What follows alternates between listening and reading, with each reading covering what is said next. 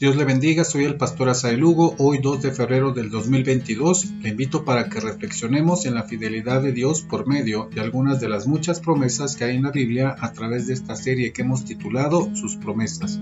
Vamos directamente al texto de hoy. Éxodo capítulo 33, verso 14. Dice la Biblia, y él dijo, mi presencia irá contigo y te daré descanso. Reina Valera 60.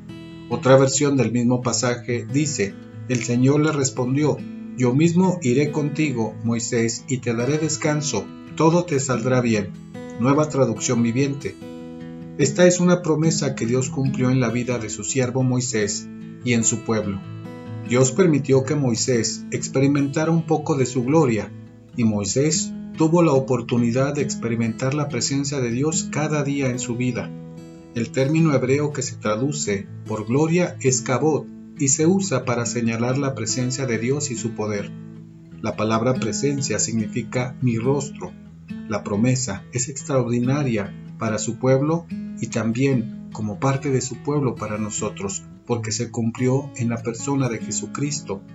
El descanso hace referencia a la posesión de la tierra prometida y la paz que el Señor nos da.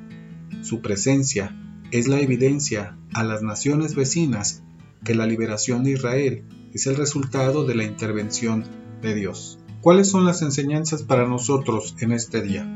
Dios mismo estuvo con su pueblo y está con nosotros. Le conocemos y podemos ver su gloria. Sabemos que a través de Jesús gozamos de su descanso.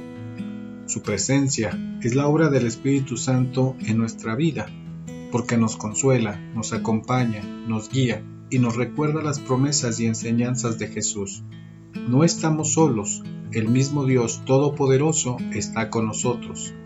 Mañana, dediquemos un tiempo para seguir meditando en su palabra y conociendo sus promesas. Dios le bendiga.